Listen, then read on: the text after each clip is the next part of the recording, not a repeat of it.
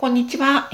ディベートラジオフロム熊本佐賀です、え、今日から2回はですね、とりあえず小学生ディベート大会特集をお送りしたいなというふうに思っています。えっ、と、12月の初旬に毎年ですね、小学生ディベート大会っていうのが九州地区で行われていて、えっ、と、熊本のチームは3年前からですね、出場していて、優勝、優勝、準優勝というふうにキャリアを重ねてきましたので、今年もぜひ優勝したいなというふうに思って、少しずつ練習を始めているところです。まあ、小学生っていうのは本当にどこかのディベート部とかに入っているわけじゃ決してないので、普段はサッカー少年とか、そういう子たちが、まあ、集まって2週間に1回とか、夏の終わりぐらいから練習してっていうようなイメージで毎年進めています。で、今の段階では夏休みの後半ぐらいですかね、に一回あの、花歌果実のショートトラックラジオではおなじみなんですけど、片山さんにお越しいただいて、まあ、農家さんの仕事とか生活ってどういうものなんだろうと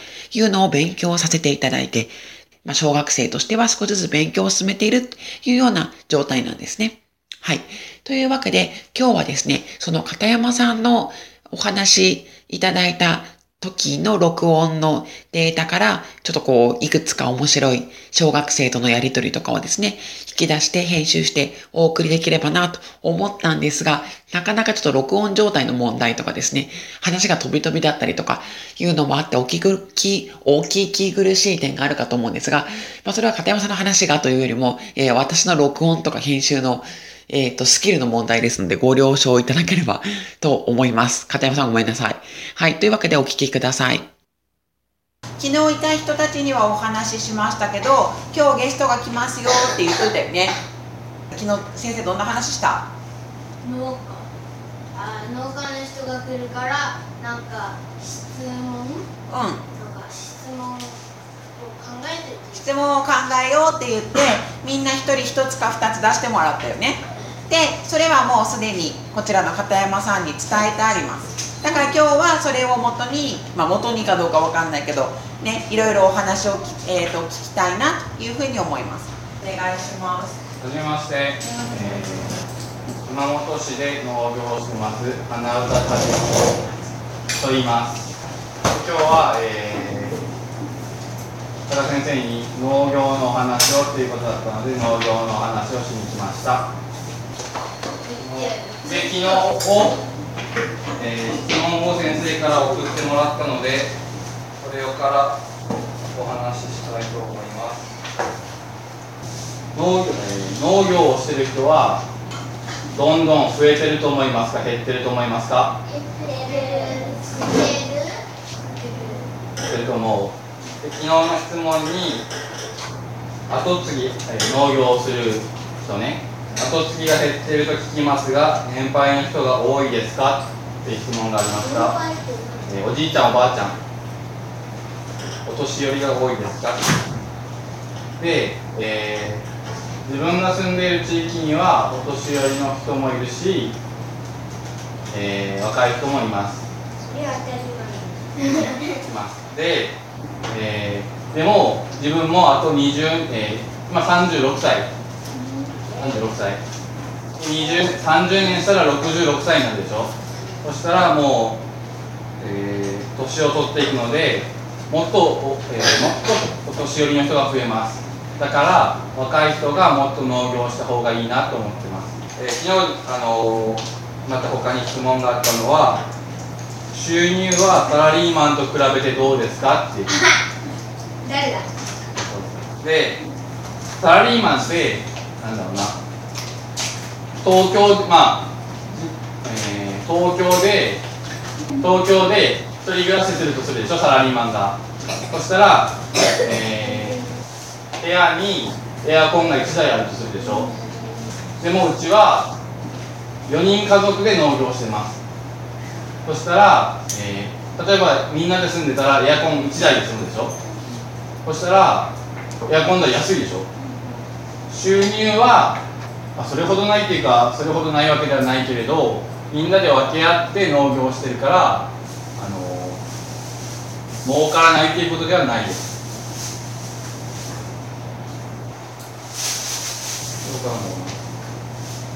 他雨の日は何してますかって言われたんですけど、うん、雨が降ったらあの畑でお仕事ができないんじゃないかなっていうことなんだろうけど、えー、うちはビニールハウスをしているので雨でも仕事ができます、うん、入ってこない点がね。でまたじゃあそその質問でね水不足の時は困りますか？聞いた。水不足っていうのは、まあ、雨とかもあるんだけど今はすごくなんだろうなあの昔とは違って畑の中にホースが入ってるホースを飛ばすんよそしてそこから水がピューッと出るから雨上から雨が降ってこなくても大丈夫そうそう。これ何番かな。あ、ちょっと質問だけで言うと、どんなものを育ててますかっていうと、今ポストカードで配ってるので、桃とスモモとデコポンと金柑っていう果物を作ってます。うん、見える？この他には他にはでもそれば大体果物ばっかり作ってます。なんかな？とりあえず昨日聞いてた質問はこんなもんで、また新たに質問が湧いて聞きたいことがある人。桃とかってあの収穫あの収穫の時期はあ分かると思うんですけど、あのどれぐらいになったら収穫するかあうん。のどれぐらいになったら収穫するんですか桃とかどのくらいはあの時間がかかるか。えー、あ、桃の節句って何月何日でしょ？春。うん、春。何月何日でしょ？5月20えーえーひな祭り、ひな祭りは桃の節句って言います。ひな祭り何月何日でしょこの時に桃の花とか飾るんだけど3月に桃はお花が咲きます。であのー農業って勘勘ね。頭で勘でやってたら大失敗しちゃうのでちゃんと数字で計算します。算数算数今みんなで勉強してるみたいに3月3日から80日経ったら多分収穫ができますっていうのが分かってるの。もだから3月3日から80日経ったら5月13日で最後は目で見て確認するけど花が咲いてから80日で収穫しますっていうふうにもう分かってるから5月13日ぐらいから収穫するんだなって思う。それを見ながらまだかなまだかなまだかなって見ててもダメ。大体のところはもうそれで分かるようにしてます金柑だと花が咲いてから210日という計算でやります。北山さんが作ったのでえっと売るうん。あのスーパーとかで売るやつは自分たちで値打ちつけたりしていいんですか？えーとですね、自分自分でつける時もありますしつけてもらう時もある。お店がつけてくれる時もあります。あの自分家からインターネットで売る時は自分でつけますかはどうしてるんですか？えーそうですね、まあ、枯れたら枯れてたら捨てると思います。あなんか落ちてたり落ちてても多分ですね食べれないと思うんで。えー、なんで洗えば洗って食べれるぐらいだったら取っとくかもしれないけど。でも落ちた落ちて洗ってた果物をプレゼントで捨ててもらいたくないでしょ嫌だね桃とか作るとき売った売って売れなかったらやっぱり赤字とか出るんですか赤字って何ですか？赤字はお金が足りなく損する。売れなかったらさ作るのに大変だったのにお金もらえなかったら損でしょ？果物はあの年に1回しかならないんですよね。桃は5月にしかならないしだからそこで失敗をしたら1年間頑張ったのがもう0円になります。水のは？売れなかったのは自分たちで。そうですね。まあ自分家で食べることもありますけどうーんそうですね。売るように頑張ります。頑張ってます。売れるのはね売れるん普通に桃が、え1個まあさ300円とするでしょ。1個10円ですって言ったら買うでしょ。買う。だから売れるのは 売れるんだけど安いっていうことになるかもしれない。だからあんまりお金もうん。金もうん、安くないように頑張ってます果物がもっと美味しくなるようにしくなるように工夫は先から出てるように食べ頃っていう熟してる青い青い桃食べても美味しくないんですよね。見てからこれは美味しいちぎあのもぎ時だなっていうのをしっかり見見極めてあげる。しっかり見て確認するっていうのが美味しさの秘訣です。うちの木だと20年とか経ってる木もあるんですよ。大根だったら大根の種を植えて大根を抜いたらなくなるでしょ。果物は木になってるから木はどんどん大きくなっていくしどんどん大きくなるにつれてどんどん大切になっていきます、え破れないように木を切ったりしてあの姿勢を整えてあげたりして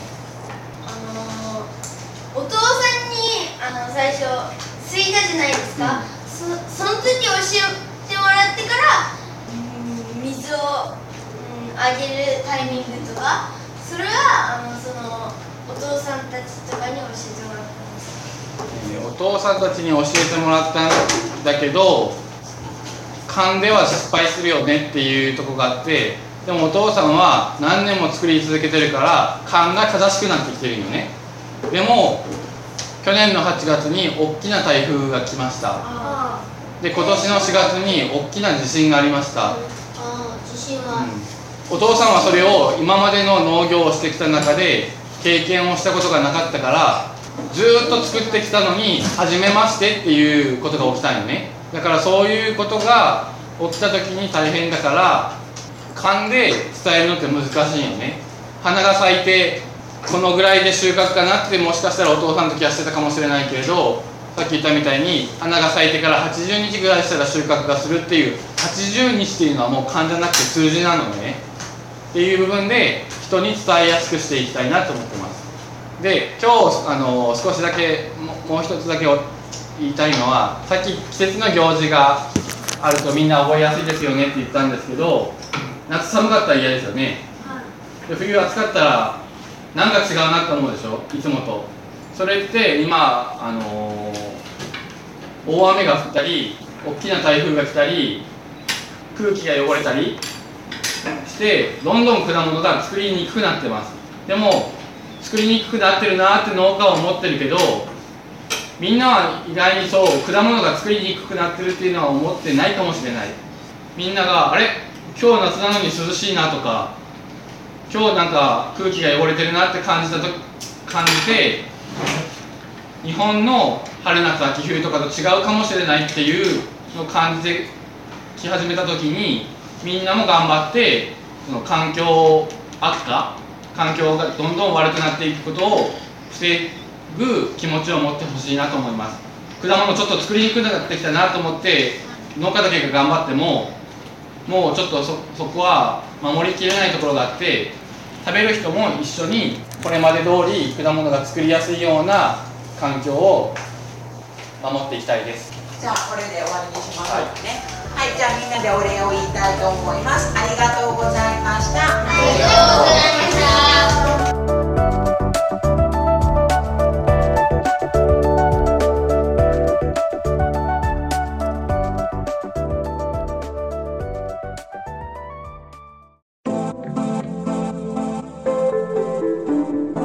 ショートトラックラジオ